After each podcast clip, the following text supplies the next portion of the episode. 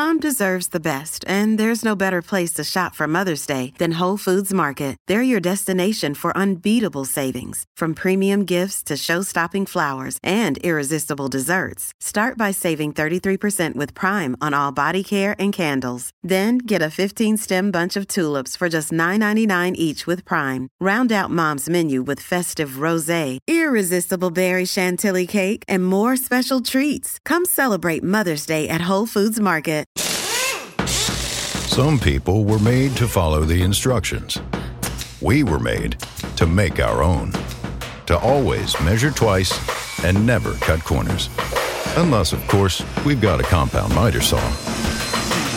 Northern Tool and Equipment is a problem solver's paradise.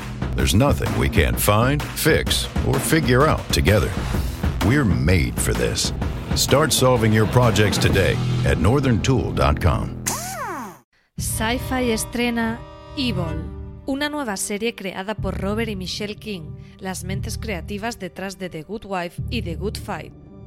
Un thriller psicológico que estudia los orígenes del mal y la contraposición entre ciencia y religión. Evil está protagonizada por una psicóloga escéptica, un seminarista y un carpintero que investigan los archivos de misterios sin resolver de la Iglesia, supuestos milagros, posesiones demoníacas y otros fenómenos inexplicables. ¿Existe una explicación lógica para estos hechos o realmente se deben a causas sobrenaturales? Me desperté de madrugada y Orson no estaba en la cama. Estaba hablando consigo mismo. ¿Y por eso empezó a pensar que estaba poseído? No. Esta vez alguien le contestó. ¿Está mi cliente poseído? Que la posesión se parece a la locura. Necesito que alguien me ayude a distinguir entre las dos. Yo no creo en eso, en diablos. No tienes que creer para saber que hay gente que son el mal. El 13 de enero a las 22 horas no te pierdas el estreno en doble episodio de Evil en Sci-Fi. Además, los episodios estarán disponibles bajo demanda después de cada emisión hasta el 31 de diciembre de 2020 en todos los operadores.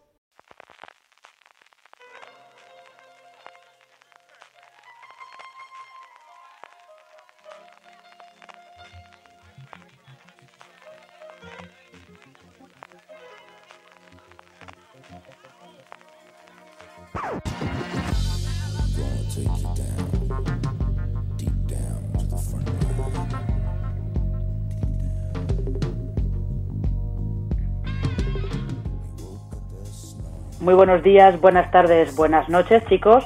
Bienvenidos a un nuevo programa de review, este podcast de fuera de series en el que analizamos primero sin spoilers y luego con todo lujo de detalles la temporada de la temporada completa de una serie de una serie determinada que generalmente se ha estrenado pues hace relativamente poco tiempo. En este programa vamos a hablar sobre The Witcher, el gran estreno de final de año de Netflix. Sabéis esta serie que está basada en los libros de Andrzej Sapkowski, que también tienen eh, su traslación a una exitosa saga de videojuegos. Y lo que vamos a hacer es comentar lo que han dado de sí estos ocho capítulos de The Witcher. Y lo vamos a hacer con eh, Marichu Olazábal. Bueno, me tengo que presentar yo primero, yo soy Marina Such, ¿qué tal? ¿Cómo estáis? Eh, y como digo, vamos a comentar esta temporada con Marichu Olazábal. ¿Qué tal, Marichu? ¿Cómo estás? Muy buenas, vengo aquí a defender a capa y espada de Witcher. Pues sí, ya veréis que Marichu es la. Se puede decir que es la, de las que más ha disfrutado esta temporada porque el otro invitado, Antonio Rivera, ¿qué tal? Creo que no la ha disfrutado tanto. Buenas, Marina, ¿cómo estás? Yo traumatizado después de estas ocho horas de, de sufrimiento intenso. Madre mía, creo que nos vamos a mover entre el eh, esto ha sido estupendísimo y aquello que decía Lorelai Gilmore cuando vio Magnolia, que era devolverme estas tres horas de mi vida. Pues creo que creo que nos vamos a mover un poco eh, un poco un poco en esos extremos. Eh, pero antes de meternos en detalle y, y, empezar a hablar con un montón de spoilers, eh, vamos a contar para quienes, bueno, para quienes no lo sepáis, no porque probablemente todos habéis visto ya la temporada si estáis escuchando este podcast, pero de todas maneras vamos a contar un poco de qué va The Witcher. Como decimos, está basado en, en la saga de libros de Geralt de Rivia, eh, escritos por el escritor polaco Andrzej Sapkowski. eh, los ha adaptado a Netflix la guionista Lauren S. Hisrich y son ocho capítulos con el gran protagonismo de Henry Cavill como Geralt, como ese brujo que va yendo de, de aldea en aldea matando monstruos, en un principio intentando escapar de un destino que al final va a acabar encontrándolo, porque si no, pues no tendríamos historia, evidentemente. Eh, lo que yo quería preguntaros primero, antes de que nos metamos a hablar un poco más de la serie, es si alguno de los dos eh, o, habían, o habéis leído los libros o habéis jugado a, alguno de los videojuegos. Marichu. Yo no he leído los libros y no he jugado a los videojuegos, pero es de esas historias que he tenido siempre alrededor gente comentándola porque lo que sí tengo son amigos muy fanáticos. Entonces, más o menos conocía de qué iba la historia, pero por la brasa que te soltan los ajenos. Sí que eh, la serie ha conseguido que de lo primero que hice cuando acabé la serie fue mm, ir a comprar el primer volumen del libro y ahí está en mi mesilla de noche y va a ser una de estas lecturas de 2020, sin duda aunque bueno, ya hablaremos que no es tan sencilla la traslación de, de, lo que es la serie a lo que son los libros, no es una cosa tan sencilla como pues te lees el primer tomo y eso es la primera temporada. No va así porque los libros de, de Sapkowski están generados, los creo que son los dos primeros volúmenes que son únicamente de relatos y a partir de ahí se van entrelazando entre ellos y hacen una historia más compleja. Eh, sí que es más difícil lo sencillito de, pues lete del 1 al 3 y entenderás los capítulos del 1 al 3. Y bueno, es un poco más complejo, así que me temo que va a ser un 2020 en el que voy a tener que leer mucho a Sapkowski si quiero entender un poco el entorno de The Witcher de una forma más compleja. Y a los videojuegos no he jugado absolutamente nada y además... Eh, pese a que tengo un montón de amigos frikis que han jugado un huevo, reconozco que me ha dado siempre bastante perecita pero no lo sé. Igual después de leerlo me enamoro definitivamente de Gerald de Rivia a pesar de Cavill, ya os lo digo desde ahora, y, me lanzo también al videojuego, no lo sé. Eh, yo eh, solo quiero puntualizar que los dos primeros libros están realmente muy bien. Eh, están realmente muy bien, sobre todo por la manera que tiene Sapkowski de, de reutilizar el folclore del centro de Europa y los monstruos míticos y los cuentos de hadas y tal está muy bien. Y, yo lo leí hace mucho tiempo, si yo no recuerdo mal, la serialización no entra hasta el tercero. Y a mí no me suena que en los, que en los relatos de los dos primeros libros em, esté metiendo cosas que lleven a, al tercero. De hecho, cuando yo leí el tercero y de repente vi que empezaba, que había como una historia de destino y que estaba de repente era todo como muy serializado y tal, me quedé un poco de, ¿eh? ¿Cuándo ha aparecido esto? Pero bueno, como digo, los leí hace mucho tiempo, ¿eh? Eh, Antonio, ¿tú tienes, estabas familiarizado con, con, el material de partida de The Witcher? Pues con, la, con las novelas nada, la verdad. Lo que tenía más controlado eran los, los videojuegos, no los he jugado, pero, pero del, de todo el chismorreo que hubo alrededor de ellos sí, sí estoy bastante enterado. la saga de videojuegos de CD Projekt Red, si no me equivoco, se llama El Estudio. Y también tenía ahí ese, ese punto de contacto con las novelas a través de la de la infame relación que tiene el, escritor con esta saga de videojuegos, que no le ha traído tantos beneficios como, podía haberle traído por, por un acuerdo de, de, royalties y no royalties que tuvo ahí su, su miga, que ya parece que está un poco más, un poco más arreglado. Sí, bueno, básicamente Sapkowski considera que lo que le engañaron cuando le compraron los derechos para para adaptar la saga al videojuego. Eso básicamente ahí, ahí está todo el, todo el tema. Eh, pero eh, teniendo en cuenta esto, que yo sí que leí los libros, los leí hace mucho tiempo, con lo cual hay muchas cosas que no recuerdo. Y vosotros dos no estáis familiarizados con, o estáis familiarizados, pero bueno, sonaba, pero no, no tanto. Eh, ¿Qué opinión general habéis tenido de la primera temporada? Vamos a empezar primero por, vamos a hacer un eh, malas noticias, buenas noticias. Antonio, tú primero. ¿Qué opinión general, sin spoilers, has tenido de la primera temporada de The Witcher? Pues la opinión general la has resumido tú bastante con lo de que me devuelvan estas tres horas de mi vida, porque es, un poco la, sensación que a mí me ha dejado. Más allá de, más allá de que si, si considero que estaba bien ejecutada o no, que el spoiler no, el, sobre todo yo a mí me ha, decepcionado, vamos, que me ha, me ha dejado incluso un poco triste el hecho de que es una temporada que no me hace en ningún momento y por ninguna circunstancia plantearme el, ver una segunda. Como temporada de serie que en, su esencia debe invitar a, seguir con la historia, yo creo que para mí ha fracasado. Eh, ¿Tú tenías expectativas antes de, que, empezara, antes de que empezaras a verlas? ¿Tenías expectativas eh, de ver The Witcher? ¿Te llamaba la atención?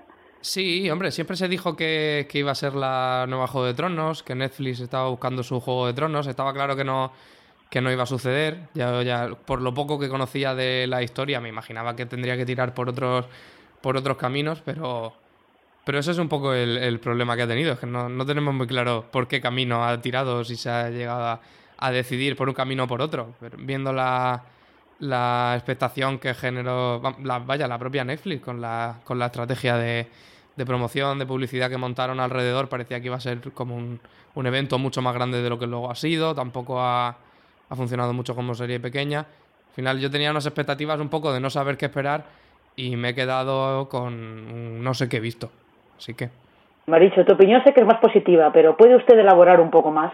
Sí, yo, yo soy mucho más positiva con bastantes peros. O sea, honestamente creo que Cavill es un marmolillo y ya sé que es una opinión no compartida por muchos de los fans de la serie, pero a mí honestamente me ha parecido que que, que, dice muy poco. Y ya sé que es un tipo que experimenta los sentimientos de una forma distinta, pero transmite muy poco. Y la otra creo que tiene un gran defecto y es que es muy incómodo para entrar para quien a que, que, no esté familiarizado con el entorno. Creo que le irían muy bien un par de ediciones en las que se referenciaran lugares y fechas. O sea, aunque solo sea esto va antes, esto es ahora, esto es un flashback, esto no lo es.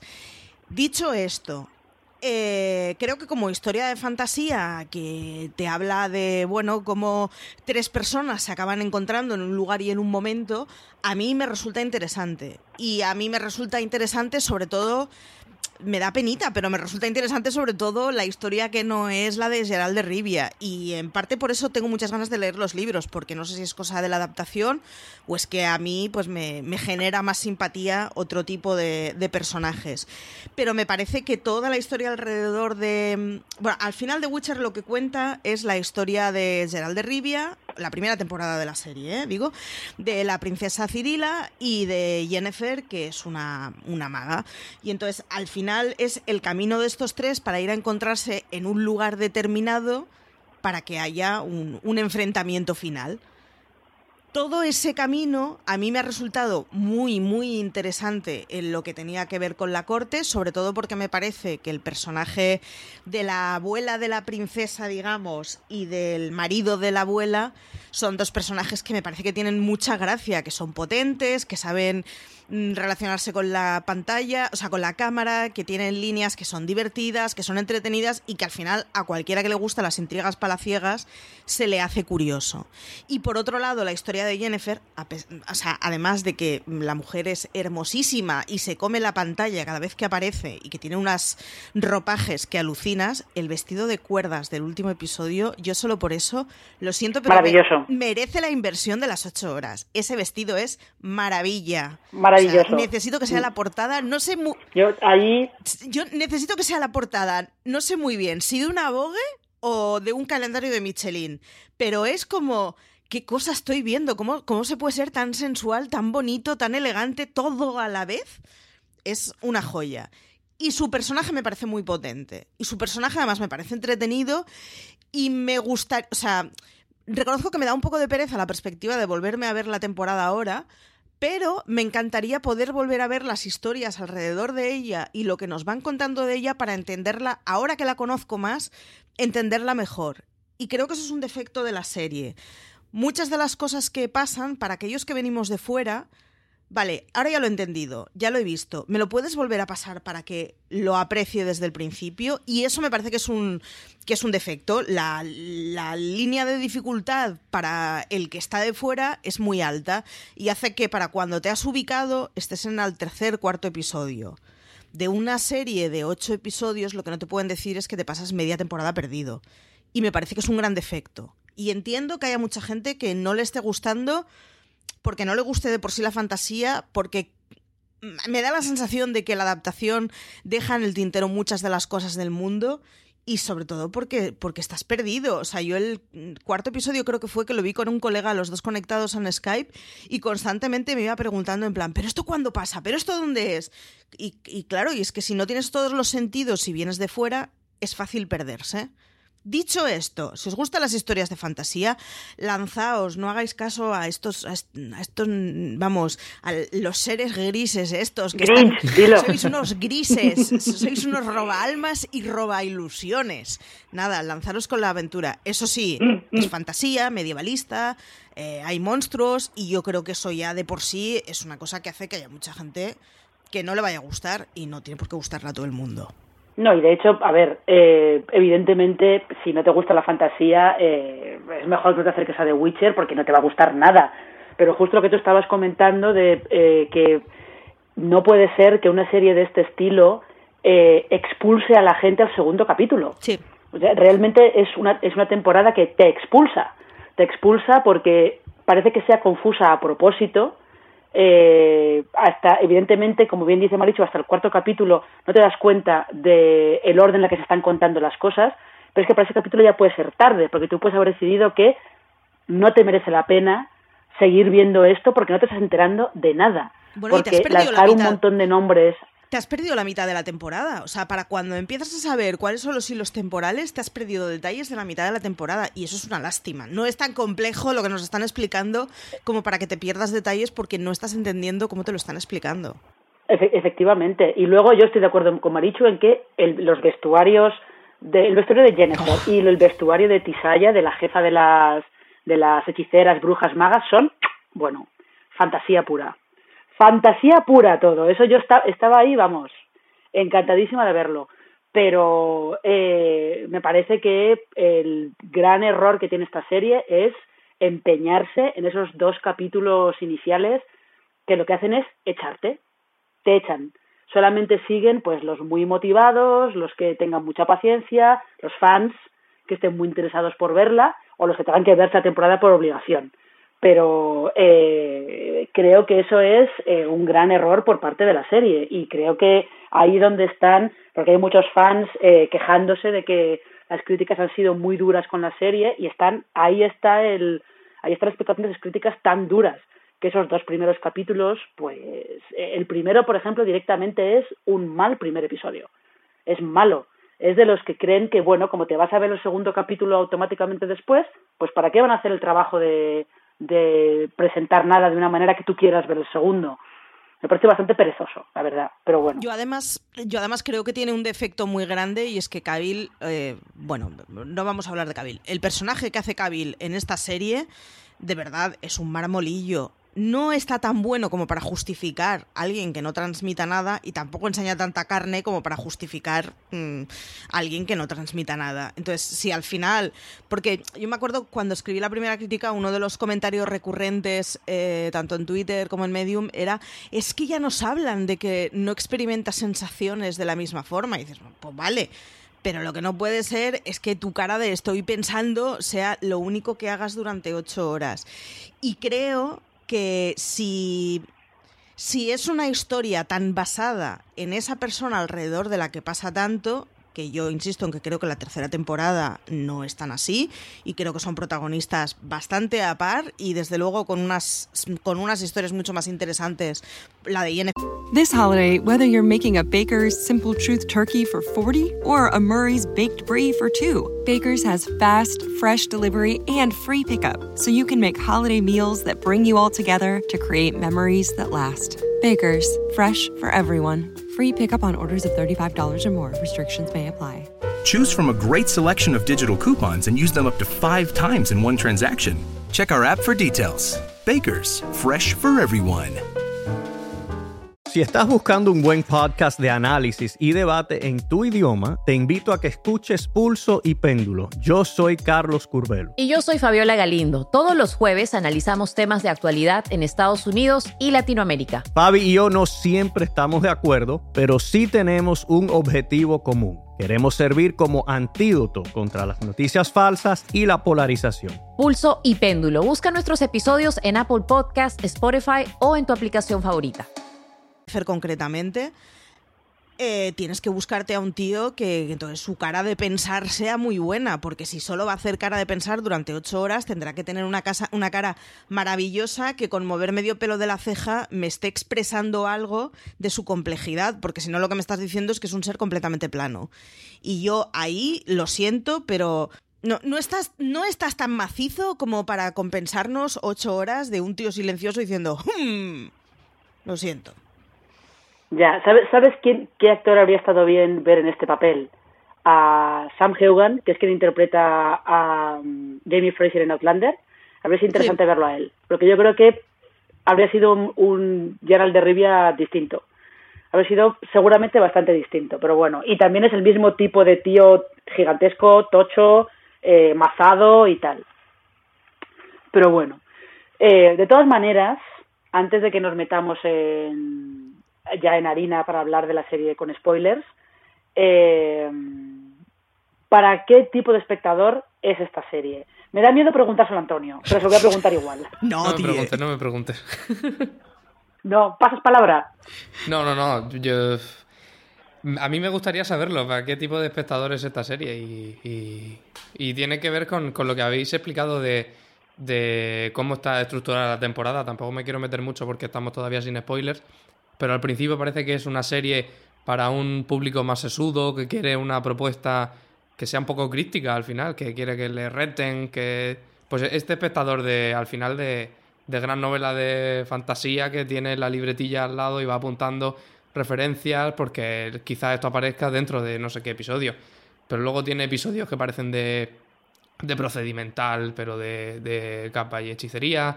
Tiene episodios que van mucho más a, a tope a quemar trama. Entonces, yo creo que es una, serie que va un poco perdida en torno al público objetivo. Sobre todo un público que quiera dedicar ocho horazas, porque son ocho horazas y algo encima. No son, ni siquiera son episodios de 50 minutos, que es algo que a mí me ofendió personalmente. algo que me, que me tomé. Esos 10 minutos que separan los 50 minutos de, la hora completa, hora y 5, es algo que, que me lo tomé muy a pecho. Entonces creo que es una serie con la que te tienes que tirar un poco a la piscina. Si este podcast te sirve un poco de, guía y crees que vas a poder sintonizar con el tipo de historia que te cuentan, con los bichejos, con el lore así fantástico, pues, pues quizá te guste o, ah, o quizá no. Es un poco lotería. Y Marichu, ¿qué, ¿para quién recomendarías tú The Witcher? Pues eh, me sabe mal, pero en gran proporción para el que ya esté convencido. Eh, me ha pasado que todo mi entorno que pertenece al fandom de la literatura de género, casi todo le ha gustado y, está entusiasmado con la serie, pero no es una serie a la que haya entrado prácticamente nadie a mi alrededor que no fuera ya un cliente cautivo. Es una lástima y me, me, parece que es un gran defecto pero aquellos a los que les gusten las historias de fantasía y creo que hay que verlas sin excesivas pretensiones, porque como decís, tiene tiene problemas mm, estructurales que hace que no, no puedas decir, es una buena serie. Pero sin embargo, sí que creo que si consigues entrar porque te guste y estés dispuesto a darle suficiente paciencia y suficiente cuartelillo, es una serie que con un par de cambios y con un par de no me mareen, puede llegar a ser una serie que esté muy bien, sí, para una clientela nicho. No es un juego de tronos no solo por su calidad de producción o por sus interpretaciones, o creo que hay una cosa y es que Juego de Tronos democratizaba mogollón la literatura de género y The Witcher no lo hace. Entonces tiene que ser a alguien que, que, le vaya a gustar una historia de fantasía medievalista. Pero dentro de esto yo creo que es una serie que tiene potencial y que en segundas temporadas una vez ya nos hemos ubicado de cómo, cómo se corta el bacalao, puede estar muy bien. Así que aquellos a los que os tire la fantasía, dadle una oportunidad y si os pido una oportunidad que sea más que el piloto, porque como piloto no es piloto. no, no solo que el piloto, tenéis que llegar hasta el cuarto capítulo como mínimo. Avisados estáis. Bueno, y, y que en el primer... En el primer episodio no os van a explicar las tres tramas principales, o sea, porque es que hay uno de los protagonistas que hasta el segundo no aparece. Pues eh, creo que podemos empezar a hablar con spoilers. Vamos a hacer primero, vamos a separar estas dos partes con un fragmento de la banda sonora de The Witcher y volvemos enseguida para meternos ya en harina hablando de la primera temporada.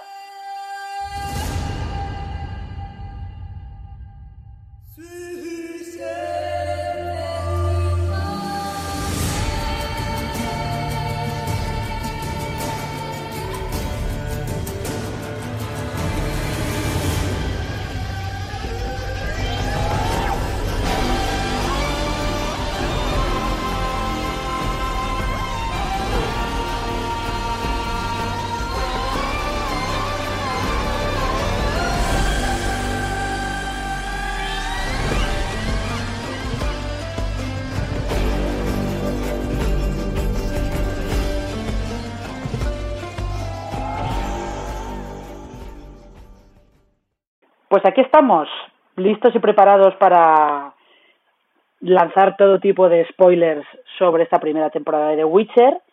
Y evidentemente lo primero que hay que comentar es esa decisión de la serie de contar su historia en, realidad, en realidad luego te das cuenta de que no son tres líneas temporales distintas, sino que son dos, porque Jennifer y Gerald de Rivia van como en paralelo y esas, esas dos transcurren en el pasado, mientras la de Cirila es el presente, como si dijéramos, ¿no? Eh, pero evidentemente de todo esto no te das cuenta. En el tercer capítulo sospechas algo, no te das cuenta hasta el cuarto, que es donde digo yo que la, hasta el cuarto la serie no empieza a contar algo que merece la pena y hasta el séptimo no se pone de verdad interesante, que es como vaya cara dura tenéis en una, en una temporada de ocho capítulos. Lo cual, eh, esto al final es un prólogo de ocho horas para esa segunda temporada que eh, yo no recuerdo haber leído nada oficial sobre ella, pero creo que la tenían ya eh, renovada o apalabrada desde antes que se estrenara la primera, con lo cual, evidentemente, esto es una estructura que se ha hecho a propósito, dando a entender que la segunda temporada va a ser cuando cuenten la historia de verdad, como quien dice. Bueno, en fin, decisiones. Em, pero lo que yo sí que quería que eh, comentar es eso, esta decisión de, de contar las historias en dos líneas temporales distintas, eh, ofuscarlas, porque da la sensación de que, eh, mira que en la primera temporada de Westworld están, está la cosa oculta, pero hay alguna pistilla de lo que está pasando ahí, y es parte del juego y del misterio. Aquí parece que está como confuso a propósito, para que no te enteres de nada hasta que no llegue la gran revelación y sea como la gran sorpresa de, oh Dios mío, no me estaba dando cuenta de todo esto. Eh, ¿Realmente vosotros creéis que eso aporta, no, que, no si aporta algo a la serie o no, sino que es una decisión perfectamente válida, sino eh, creéis que ese comienzo eh, con esas líneas temporales está bien manejado, no está bien manejado? Eh, interesaba algo lo que lo que estaban contando vamos a empezar otra vez por vamos a empezar por Antonio que le va a dar ahí seguramente un poquito de cera Expláyate, Antonio, ahora puedes. Pues yo creo que, la clave está en lo que has, en lo que has comentado de, de, Westworld, que no uno se pone con esta serie y no tiene muy claro si es que es obtusa a propósito, pero con la intención de despertar tu curiosidad y que te pongas a buscar el, verdadero significado que hay debajo de toda esa paja, o si es que directamente los creadores no quieren que entres. Y es, la sensación que a mí me ha dado en algunos momentos, que no es una, serie crítica, una serie que haya que, traducir a un, a un, idioma legible como, como buscando algo, algo, despertar algo de interés, sino que me ha dado la sensación de que es una serie por momentos que tiene un cierto desdén hacia, su público. Y es, algo que a mí me, ha parecido bastante frustrante. Si no, si no quieres que entre en la trama, no me invites, básicamente. Y es, es el hecho de que esté organizado como está organizado, es con esas varias, varias líneas temporales que al principio parece que son tres, luego resulta que son dos y que en algunos momentos se alcanzan y luego se vuelven a separar. Y sin embargo no está distribuido del todo para que tú desde el principio sepas que aquí hay varias cosas a las que tienes que mirar a la vez para intentar tú por tu parte encontrar un, significado único. No es, por ejemplo, como se hacía en, Por Trece Razones, que tenemos el presente con colores, con colores más fríos y el pasado con colores cálidos.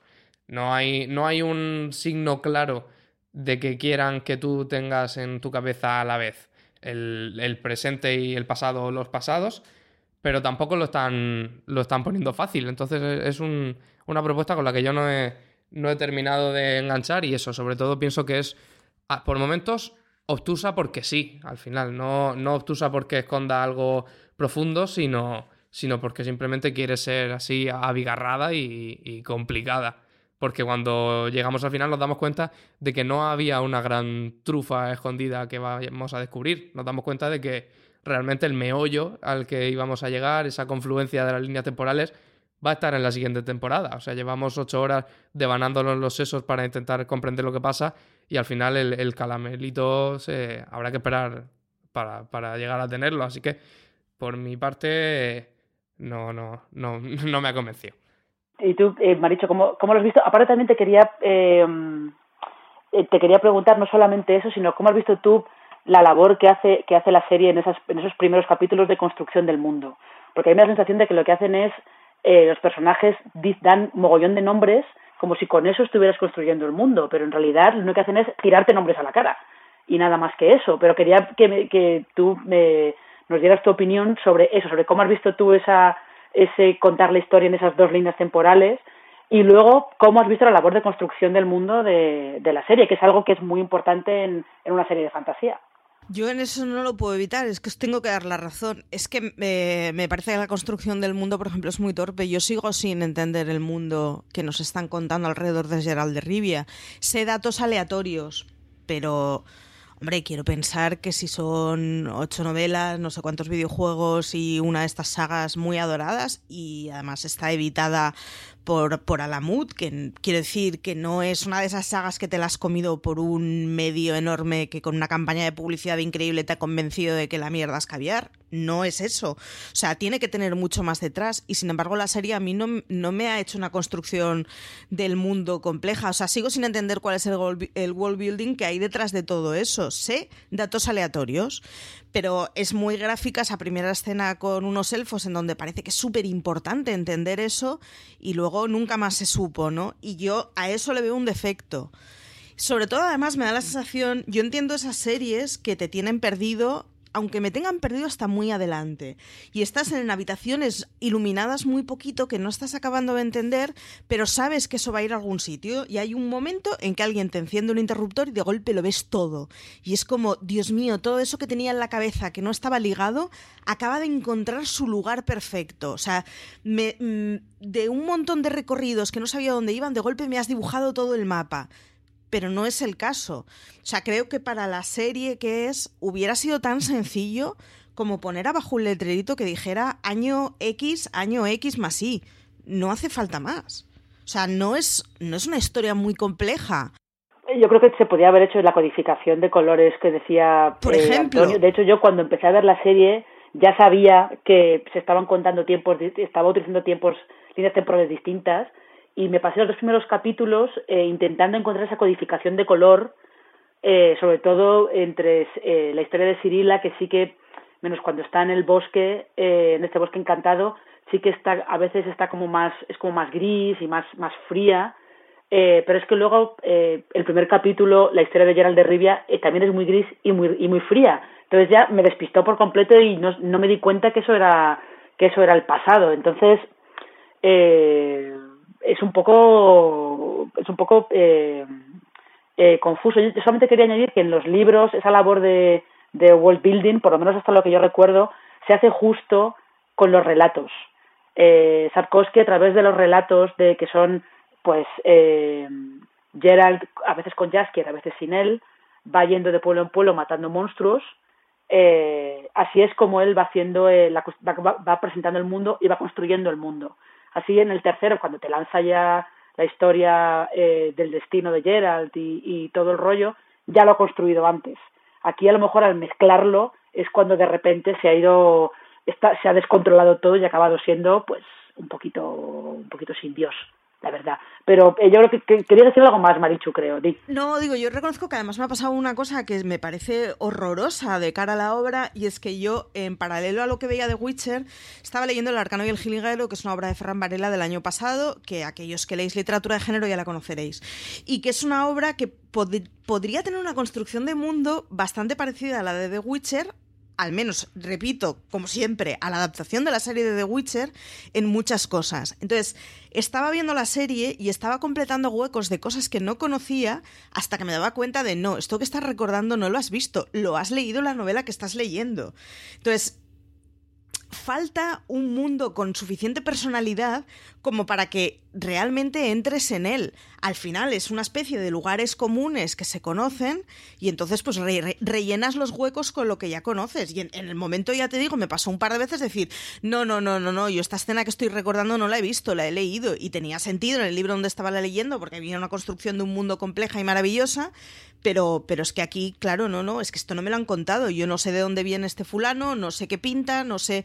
Entonces, es muy triste al final, ¿no? Y, sin embargo tiene escenas sueltas que pueden ser muy, muy chulas. O sea, la escena de la cocorica, creo que se llama el bicho, con la niña que habla de la desaparición de los perros en su casa y de si quieres te traigo otro mañana, es una escena muy chula. Podría, o sea, si me quieren hacer una serie de fantasía que sea un procedimental, a mí me, hubieran tenido desde el minuto uno siendo defensora a capa, y espada y en la piscina de barro que hiciera falta pero no sabes muy bien qué es lo que estás viendo. Y a mí me parece que es lo que hace que sea mucho más difícil defender la serie. O sea, si, si el, el, espectador no entiende cuál es el formato que está viendo, cuáles son los personajes, cuál es el entorno y cuáles son los momentos, que entiende el espectador. Entonces, pues, pues claro, pues es una entrada muy árida para alguien que esté muy convencido con que a mí me gusta la fantasía y esto acabaré por entenderlo y acabará por gustarme. Y bueno, pues eso lo pueden hacer otro tipo de canales, pero igual no es la estrategia adecuada para la serie del año de Netflix. Eh, de todas maneras, Antonio, eh, ¿tú salvarías algo de, de esa utilización de las líneas temporales en paralelo? Sí, a mí me ha, me ha parecido que sí que funciona para, para algo en lo que, por ejemplo, sí que fracasaron bastante los videojuegos, según tengo entendido, y es en ya que te están planteando todo este rollo de Gerald que al final acaban apodándolo el lobo blanco y es una especie de mito que se construye, es el, el, ver verdaderamente cómo se construye ese mito y ver cómo empieza siendo una especie de mercenario, cómo conoce a este personaje que a mí me parece muy interesante, que es el, el bardo, se llama Jaskier o Jasper o algo así, y en los, mm. los, videojuegos, sin embargo, te lo, te lo, enseñaban directamente como, mira, este es Gerald, es un caballero reconocido en muchísimos reinos, sin embargo, te ponías a jugar y los primeros niveles era un novato y era tenía una disonancia que no, que no cuadraba en absoluto. En la serie, sin embargo, con, a través de ese puente que te lleva desde el, desde el pasado, que es en el pasado precisamente cuando conoce a este trovador, hasta el presente. This holiday, whether you're making a Baker's Simple Truth turkey for 40 or a Murray's Baked Brie for 2, Baker's has fast, fresh delivery and free pickup, so you can make holiday meals that bring you all together to create memories that last. Baker's, fresh for everyone. Free pickup on orders of $35 or more. Restrictions may apply. Choose from a great selection of digital coupons and use them up to five times in one transaction. Check our app for details. Baker's, fresh for everyone. Si estás buscando un buen podcast de análisis y debate en tu idioma, te invito a que escuches Pulso y Péndulo. Yo soy Carlos Curbelo. Y yo soy Fabiola Galindo. Todos los jueves analizamos temas de actualidad en Estados Unidos y Latinoamérica. Fabi y yo no siempre estamos de acuerdo, pero sí tenemos un objetivo común. Queremos servir como antídoto contra las noticias falsas y la polarización. Pulso y péndulo. Busca nuestros episodios en Apple Podcast, Spotify o en tu aplicación favorita en algunos de los episodios que sí tienen ese formato un poco más procedimental, te das cuenta de cómo se va construyendo su historia, de, cómo se exageran incluso esos relatos cuando se cuentan en tabernas o en las canciones del, bardo. Y a mí me pareció que, que, hacer ese viaje del pasado al presente, pero teniendo los, los momentos del presente de la línea temporal que va, que va ese tiempo siempre presentes a lo largo, para la redundancia, a lo largo de, los capítulos, hace un contraste, un contraste chulo entre el, el, el, Gerald que todavía es una página en blanco, digamos, que está por construir, y el último Gerald que ya es en una habitación suena el nombre de Gerald y todo el mundo gira la cabeza. Me parece que, que ahí hay un, viaje interesante. Yo, ahora, justo lo que comentabas tú de cómo, cómo se va viendo a Gerald, eh, cómo se gana esa reputación matando monstruos de pueblo en pueblo, básicamente, que luego sí que está bien ver cómo se van uniendo en diferentes capítulos, ves cómo se van mencionando los monstruos que él ha ido matando eh, por otros personajes y tal.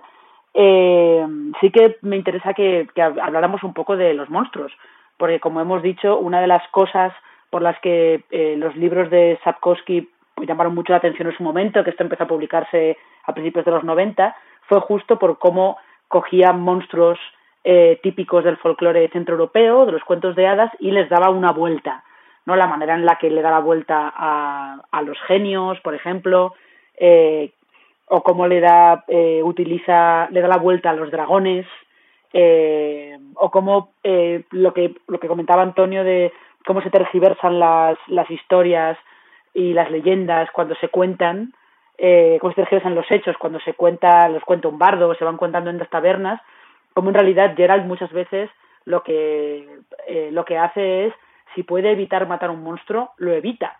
Lo que pasa es que hay un montón de patanes que en cuanto ven un monstruo lo que hacen es ir a, no se preocupan en ver qué es ese monstruo y qué pretende, si de verdad es eh, de verdad es, agresivo o no, van directamente, se lo cargan y no piensan en nada más. Que yo creo que también es una cosa que eh, es un elemento con potencial en la serie que se ve en un par de episodios, pero poco más. Ese, eso de que eh, hay mucha gente que se lanza, se lanza directamente a, actuar y no piensa, ¿no? en el aspecto de los monstruos, ¿ha habido alguno que os haya convencido más? Maricho, ¿ha habido alguno que haya sido tu favorito? Porque yo reconozco que la Strigue eh, me parece que ese, esa historia sí que estaba bien. Yo, eh, sobre todo, he echado en falta más monstruos y más historias. Más que uno que me haya gustado especialmente, creo, o sea, ya te digo, yo si, si hubiera sido una historia de un procedimental de en cada episodio se carga un monstruo distinto y nos explican una leyenda distinta del mundo en el que viven, a mí me hubieran tenido, o sea, como una auténtica fanática descerebrada. No tengo ninguna duda, porque cuando empieza a contar esas cosas, a mí la serie pasa a gustarme mucho y pasa a interesarme mucho y de quiero saber más.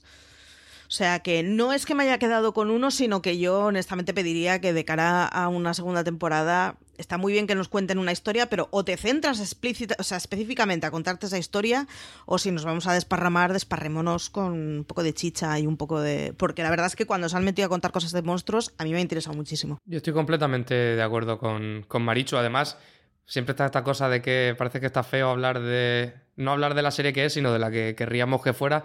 Pero vamos, yo creo que está quedando claro que deseamos que The Witcher hubiera sido un procedimental porque es que tiene mucha tiene muchas tablas para eso y sobre todo en la presentación de los monstruos y en esa cosa interesante que mencionabas tú, Marina, de que Gerald generalmente no es un loco con, de espada fácil que se tire a, a degollarlo, sino que si puede evitar matarlo, lo evita y entiende de dónde vienen y por qué son, son como son. Habría estado bastante chulo, pero para ello quedaría mucho mejor un formato procedimental que todo ese rollo casi naturalista de Gerald se plasmara realmente en, en muchos más monstruos y en conocer sus contextos, que fueran contextos distintos y sobre todo que fueran fisionómicamente distintos, que al final muchos de los de los bichos que aparecen, excepto el, el del el dragón dorado, que tiene además una moraleja muy chula, son al final una especie de seres antropomorfos con la cabeza gorda, un poco a los Power Rangers, que además se nota que no le han metido demasiado dinero tampoco. Y yo creo que viendo por lo menos la, galería de monstruos y de criaturas y tan, tan exóticas y tan raras que tienen los videojuegos, la serie se podía haber extendido un poquito más en eso. Ya, yo, ese es un poquito, así un poquito un problema, ¿eh? que eh, eran todo, como bien dices, o o criaturas antropomorfas con la cabeza muy grande o arañas, arañas muy grandes, básicamente. Y ahí se, ahí se nota un poco, en fin, se nota un poquito que no tiene todo el presupuesto con el que podía haber contado. Y que también entiendo que siendo una primera temporada es un poco complicado darle todo ese dinero así de entrada, no sea que luego no te vaya a funcionar, pero bueno. Eh, pero como estábamos comentando eh, eso, que habría estado bien ver más a Gerald eh, matando monstruos, ¿no? Porque lo que hemos, lo que se ha visto es cómo se iba contando en paralelo la historia de los tres, de Gerald, de Jennifer y de Siri. Lo que ahora os quería preguntar es, ya eh, creo que hemos dicho antes que Jennifer ha sido un poco el personaje que más nos ha interesado de los tres. yo creo que es la que tiene un arco de personaje más, más claro junto con Siri, que bueno, al fin y al cabo no deja de ser una niña que al final de la temporada ha crecido, ¿no? Se ha dado cuenta de que no puede seguir siendo una cría, que tiene que, que tiene que madurar. Pero, eh, ¿cuál ha sido vuestro personaje, eh, no sé si favorito, o que me digáis directamente por qué pensáis que Jennifer ha sido el personaje que ha estado mejor o que la serie ha conseguido transmitir mejor cómo es ella, qué tipo de personaje es ella? Marichu, por ejemplo. Yo apostaría o por Jennifer o por la abuela de Siri, ojo, ¿eh? ¿eh? Pero a mí me parece que la abuela de Siri tiene el suficiente carácter que tendría que haber tenido Siri y que por su forma de ser no tiene. Y sin embargo Jennifer te explican muy claramente por qué es una tía, eh, iba a decir perturbada, pero no es la palabra, como castigada permanentemente y dándole vueltas a la cabeza permanentemente. Y, explican muy bien su historia, explican muy bien su arranque. Y yo creo que es el personaje al que más puedes entender y al que más puedes conocer.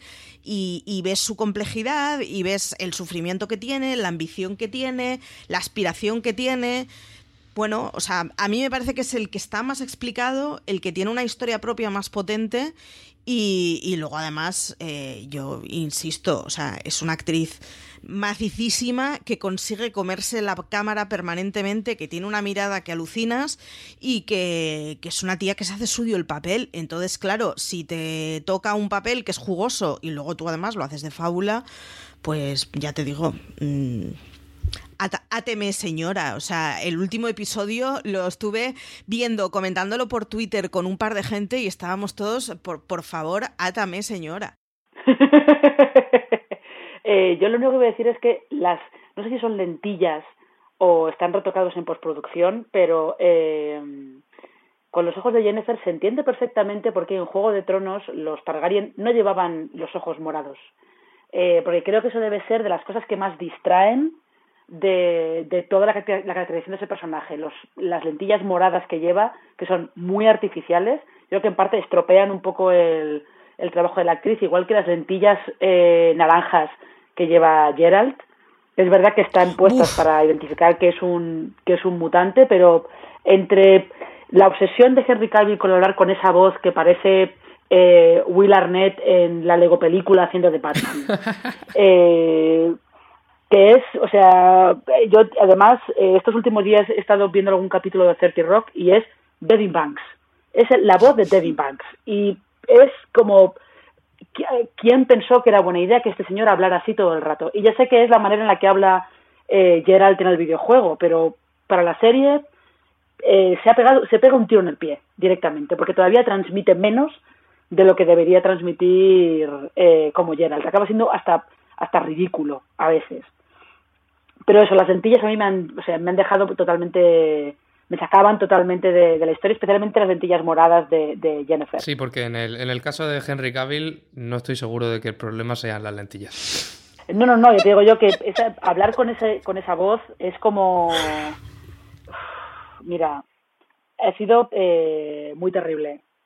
Ha sido muy terrible, pero bueno. Eh, Antonio, eh, no sé si tú también estás con con nosotras en que Jennifer es un poco el personaje más interesante o, difieres? ¿Tienes otra opinión distinta? Sí, yo estoy con vosotras. Al final, eh, Siri, Cirila, creo que es un nombre completo, eh, es un personaje que tiene una, una historia de fondo interesante, pero en lo que hemos visto en esta temporada realmente es que está vacía todavía, está plana. Hemos visto mucho de, de su pasado y de esa reina calante que es su, que es su abuela y que tiene con toda la trama del, de la ley de la sorpresa o el derecho de la sorpresa, que una conexión con, con Gerald, pero al final a ella no la hemos visto hacer demasiado, excepto correr y, gritar como, como, el niño de Looper. Y entiendo que ya será en la siguiente temporada cuando veamos más de ella.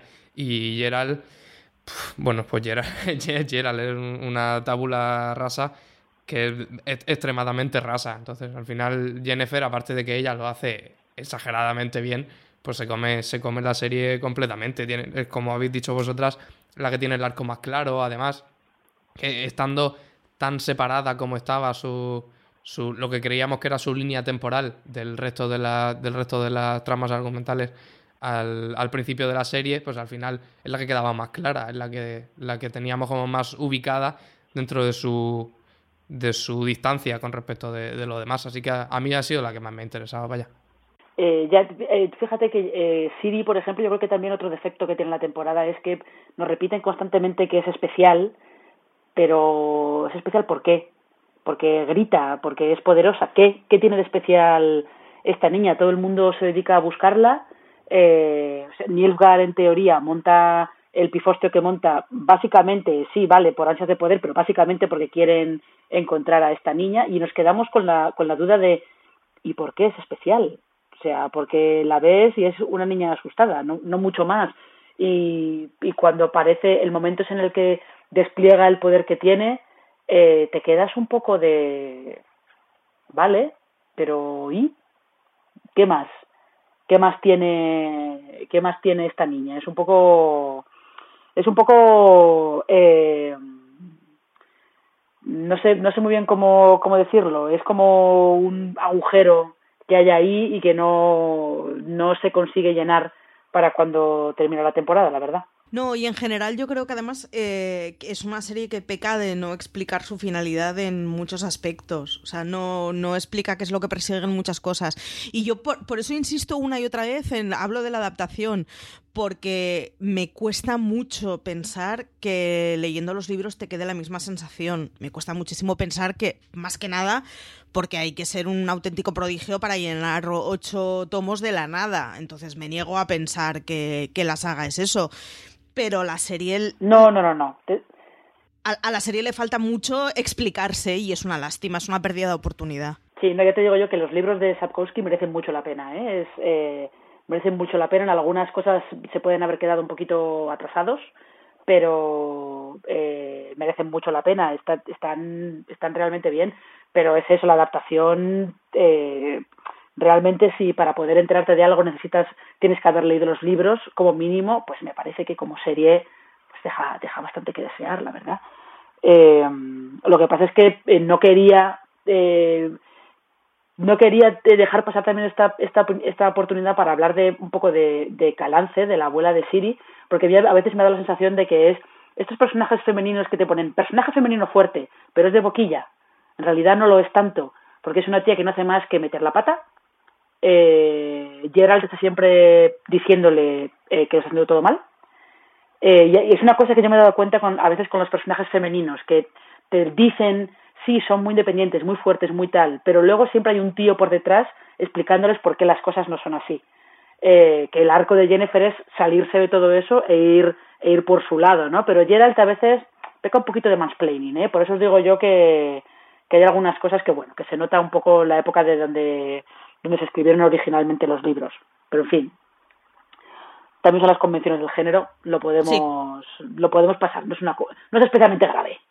No. hay otros problemas más serios en esta serie. Sí, yo eso iba a decir, que, que creo que, o sea, que creo que habiéndome gustado mucho y habiéndome atrapado y siendo ya clientela de la segunda temporada, y ya os digo, o sea, ha servido para que yo me compre el primer volumen de la saga y diga, quiero saber de esto de qué va realmente. Eh, me parece que está muy lejos de estar en la liga en la que puedas estar discutiendo si el personaje de Gerald se ha quedado un poco obsoleto culturalmente como para que tenga unos tintes machistas. O sea, me parece que la serie está muy lejos de eso, ¿eh? honestamente. Por eso digo, o sea, mm, que creo que es una serie para cliente convencido que ya entiende cuáles son las convenciones del género, que entiende que dentro de las convenciones del género no es una obra transgresora y, oye, pa'lante con lo que me esté contando de un mundo construido hace dos décadas, compro y tiro para adelante. Y en ese sentido me parece una lástima. Sobre todo porque me parece que por la plataforma que es y por al menos eh, la simplicidad que se ve en la primera temporada, que lo que te explican es un viaje bastante sencillo, podría ser una forma muy chula para que chavales jóvenes entraran en el género y les picara la curiosidad para, y ahora quiero saber más cosas de esto y me parece que en ese sentido es una pérdida de oportunidad. Y a mí me, da mucha lastimita y es de las cosas que me parecen más...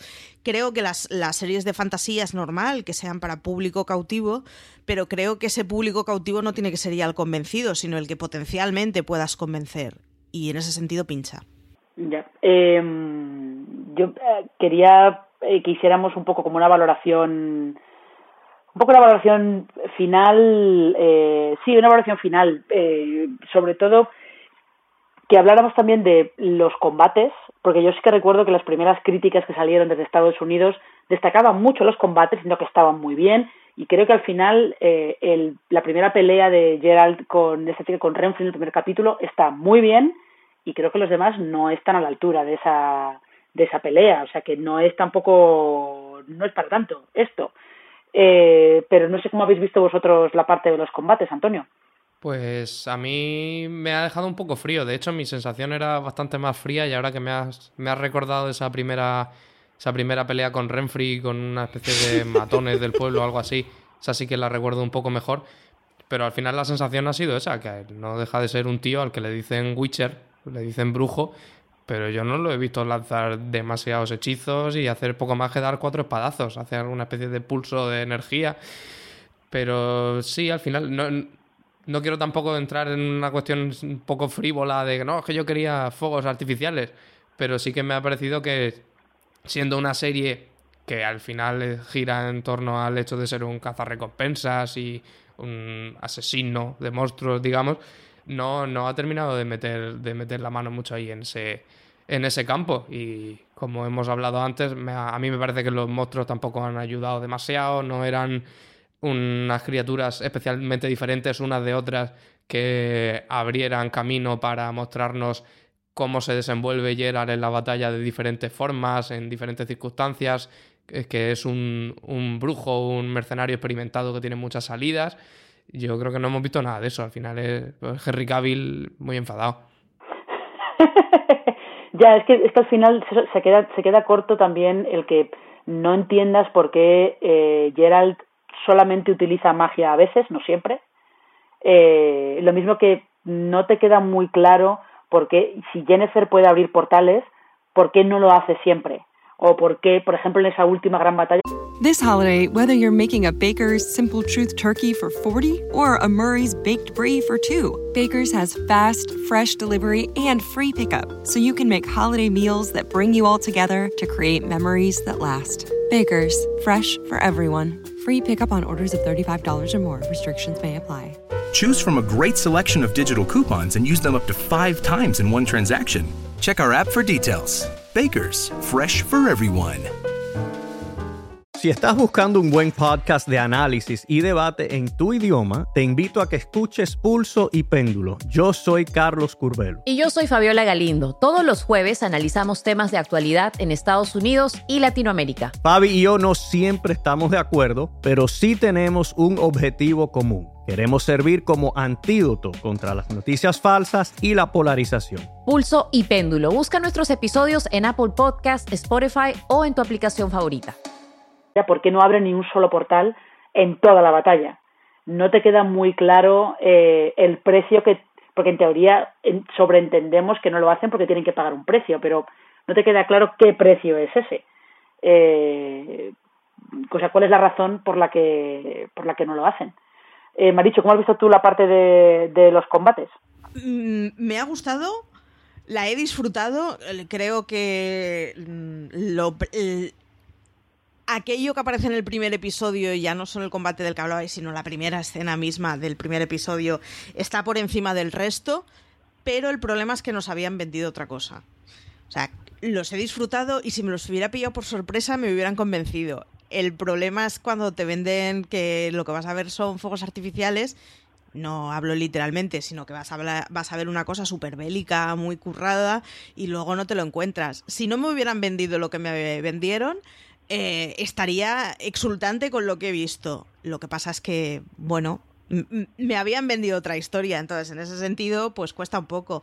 Pero yo con todo de verdad que creo que, está muy bien y al no sé a quién le leía en Twitter diciendo que me da la sensación de que estoy viendo como un Xena de, los 90, ¿no? Que, creo que no, con muchísimas cosas, para empezar con la capacidad de autoparodia pero pero es que no que no tenía mucho más sentido del humor exacto la verdad, ¿eh? exacto pero Juego de Tronos nos ha acostumbrado a que auténticos milagros de la postproducción sean corrientes y creo que debemos ser conscientes que Juego de Tronos o los presupuestos de Juego de Tronos no los vamos a volver a ver en mucho tiempo, porque no, porque a ver quién se arriesga con una serie de fantasía con esos presupuestos. Entonces, dentro de la liga en la que juega, a mí me ha parecido que está guay, la verdad, o sea, me, han parecido muy bien. También creo que es que Netflix tendría que haber sido pues un poco más listo y no vendernos que íbamos a ver aquí obra y milagros. Yo, yo fíjate, creo que no es tanto cuestión de, de que nos hubieran prometido fuegos artificiales, entre comillas, y no los tengamos, sino cuestión de, eh, de que, no, simplemente de que las peleas a espada fueran mejores, porque la del primer episodio está muy bien y las demás no, ninguna está a la altura. Se solucionan como un poco como trámite, ¿no? El trámite de... En todos los capítulos tiene que haber una, una pelea de espada y es como, en serio, se le acaba pasando un poco como, como le acabó pasando a Arrow, que acababa acaba teniendo ese defecto de que en todos los capítulos tiene que haber una pelea pase lo que pase, y llega un punto en el que las peleas son todas iguales. Pues un poquito eso es lo que yo creo que le ha pasado a, a The Witcher en cuanto a, a lo que son las peleas.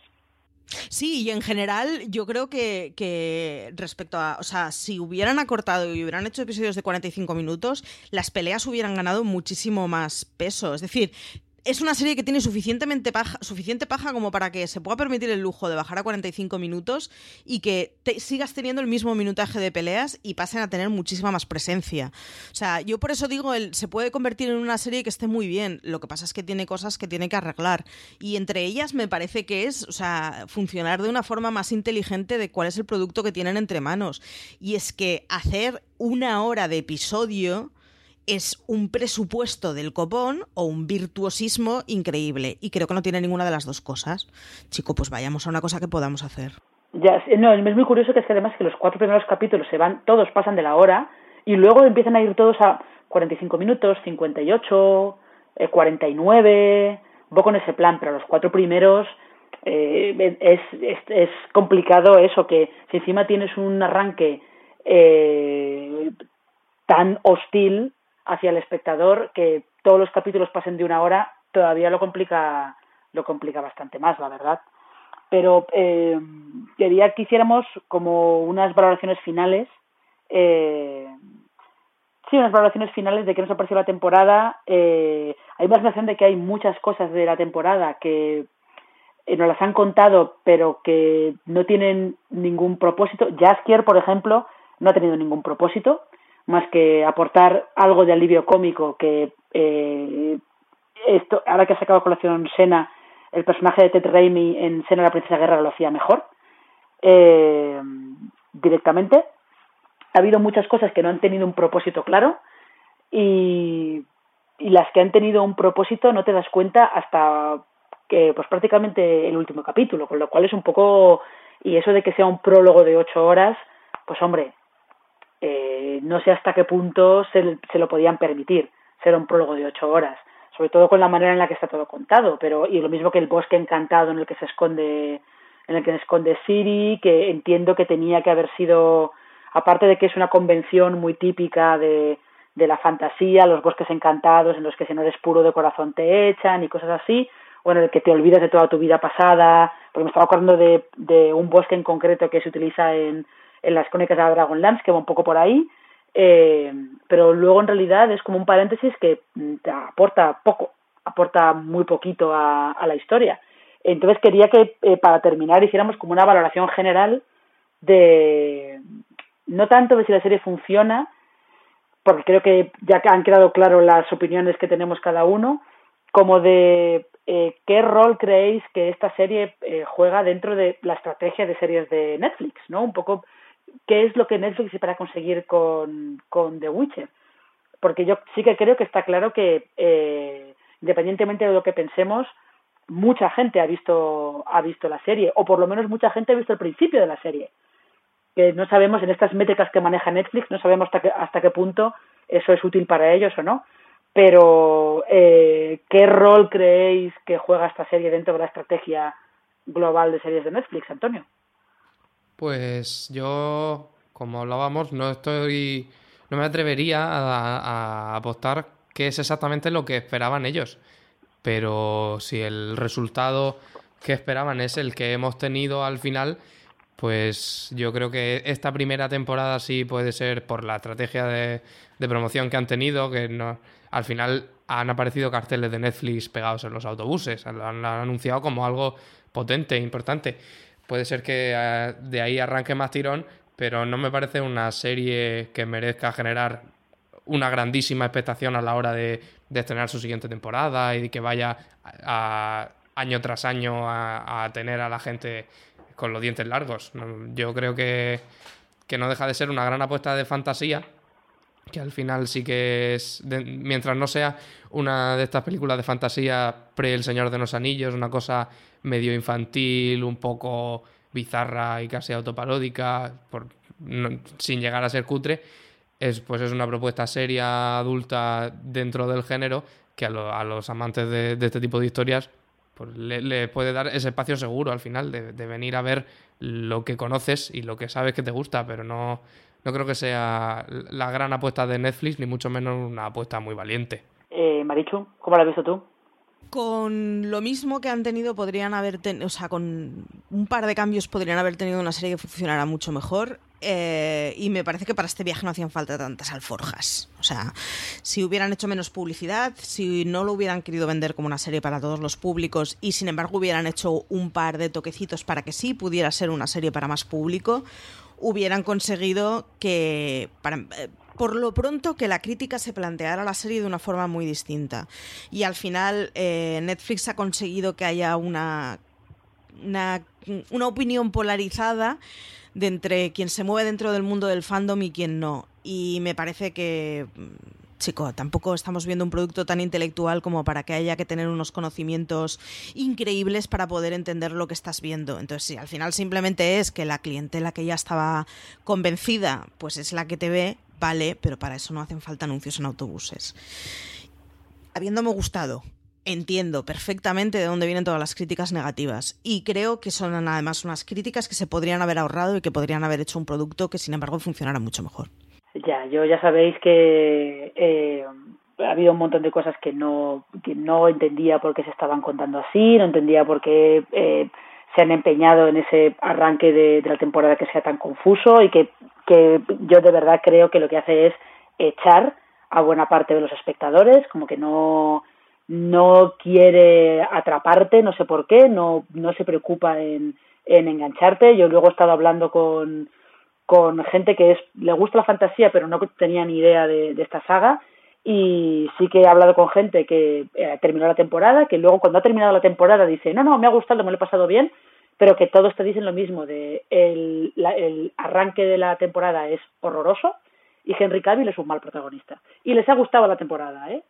O sea que imaginaos para gente que no sea capaz de superar eso. Es un hándicap bastante serio y yo creo que puede ser un problema de cara a, de cara a la segunda temporada, porque bueno, tienes un periodo cautivo que al final te, te la va a acabar viendo, pero yo creo que para poder ser el fenómeno al que yo creo que sí que están aspirando o que sí esperan tener en algún momento, eh, con esa barrera de entrada tan alta, eh, creo que al final te quedas en algo mucho más de nicho probablemente de, de lo que te gustaría, que puede estar bien, pero no sé yo. Sí, y además yo creo que va a tener un defecto para Netflix enorme y es que de cualquiera de las maneras no tiene que ser una serie barata y dudo que haya nadie que se suba al carro en la segunda temporada.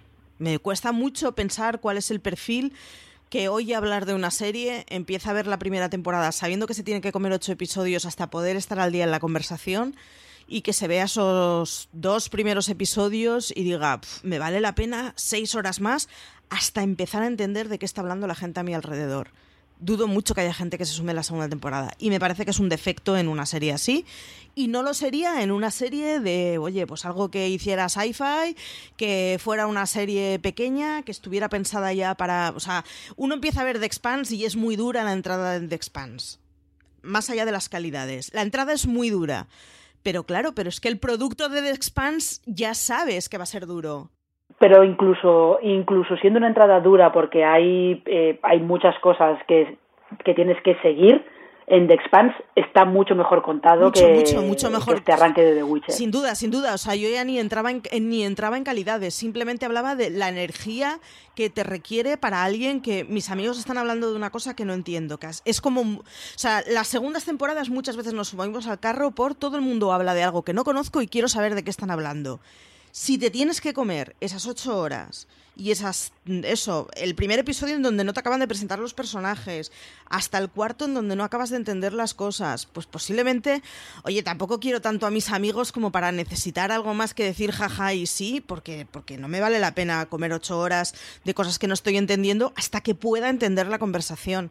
Y eso creo que es un defecto muy grande en una serie como esta, de una plataforma como esta, y con las pretensiones que parecía que tenían. Y nos han, o sea, a, toro pasado pensemos en cómo han medido los tiempos de las informaciones, el número de trailers, el tipo de, frases que se han utilizado y el tipo de tonos. Era una gran serie la que iban a presentar. Entonces, como eso, no me parece que haya sido un producto barato para al final, si si los frikis íbamos a ver algo que costara lo mismo que costó Shena en su día, sí, y al final, si vamos a ser nosotros el público, no le dediques toda esa pastaza.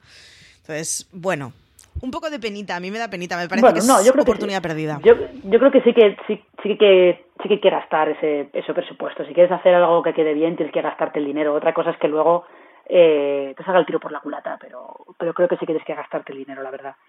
Eh, pues creo que podríamos cerrar este, este review de The Witcher aquí. Sí que quería preguntaros si queréis añadir algo más antes de que nos despidamos, Antonio. Sí, a mí yo me quedo con la, con la sensación amarga de que por el momento, a lo mejor cuando pasen los meses me, me lo replantearé, no iría a una segunda temporada ni muerto.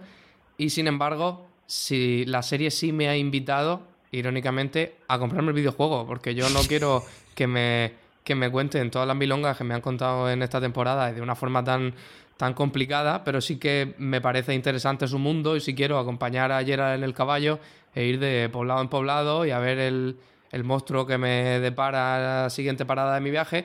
Y me parece que eso es, es una sensación guay que creo que es la que la serie debería haber intentado despertar en los espectadores de cara a una segunda temporada y no lo, no lo que han hecho. Pero al final la serie es la que es, ellos han decidido hacerla así.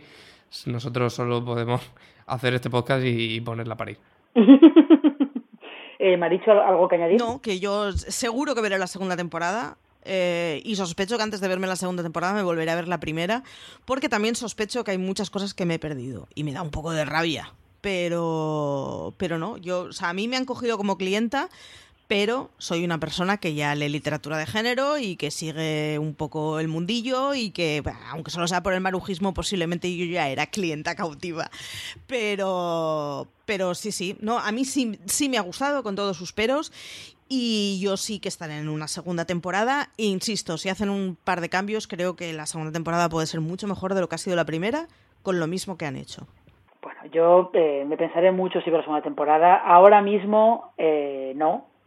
No me veo la segunda temporada porque de hecho eh, he terminado la temporada porque tenía que verla para grabar este review. Pero si esta serie se hubiera emitido semanalmente, yo en el tercer capítulo me habría bajado del barco claramente. Con lo cual, pues bueno, en fin, ha sido un poco una decepción de Witcher para mí. Pero eh, nada más, eh, quiero sí que quiero agradecer a, Antonio y a Maricho que hayáis que hayamos estado un rato hablando de hablando de la serie, así que muchas gracias, chicos. Nada, gracias a vosotras, un placer. Nada, a ti por, por pastorearnos. bueno, tampoco ha habido mucho que pastorear. Ya sabéis, eh, queridos oyentes, que podéis encontrar más contenido de, de podcast de la cadena de fuera de series en, iTunes, en ebooks, en Spotify, en los reproductores que utilicéis habitualmente para, para escuchar los podcasts. Eh, pasaos también por fuera de series.com porque tenemos bastante cobertura de, de, Witcher. Están las críticas que ha hecho Marichu, con lo cual son mucho más benévolas que si las hubiéramos hecho Antonio o yo. Eh, hay también eh, una serie de temas de Álvaro Nieva que, que pudo entrevistar a Anya Chalotra y Freya Alan, que son las dos actrices que interpretan a Jennifer y Sira, que le contaron cosas bastante curiosas. Y eso tenemos un poco, tenemos un poco de todo, ¿no? Sobre, sobre la serie. Y yo sí que os quiero recomendar que, si no lo habéis hecho, leed los libros de Andrés Sapkowski porque, porque merecen la pena, de verdad. Y nada más, nos despedimos, eh, nos despedimos por hoy de esta, de esta edición de review eh, pasadlo bien. Veremos qué pasa cuando tengamos esas adaptaciones de La Rueda del Tiempo y esa nueva serie del Señor de los Anillos, usemos los dedos. Y eh, cuidaos y, como diría siempre CJ, tened muchísimo cuidado ahí fuera.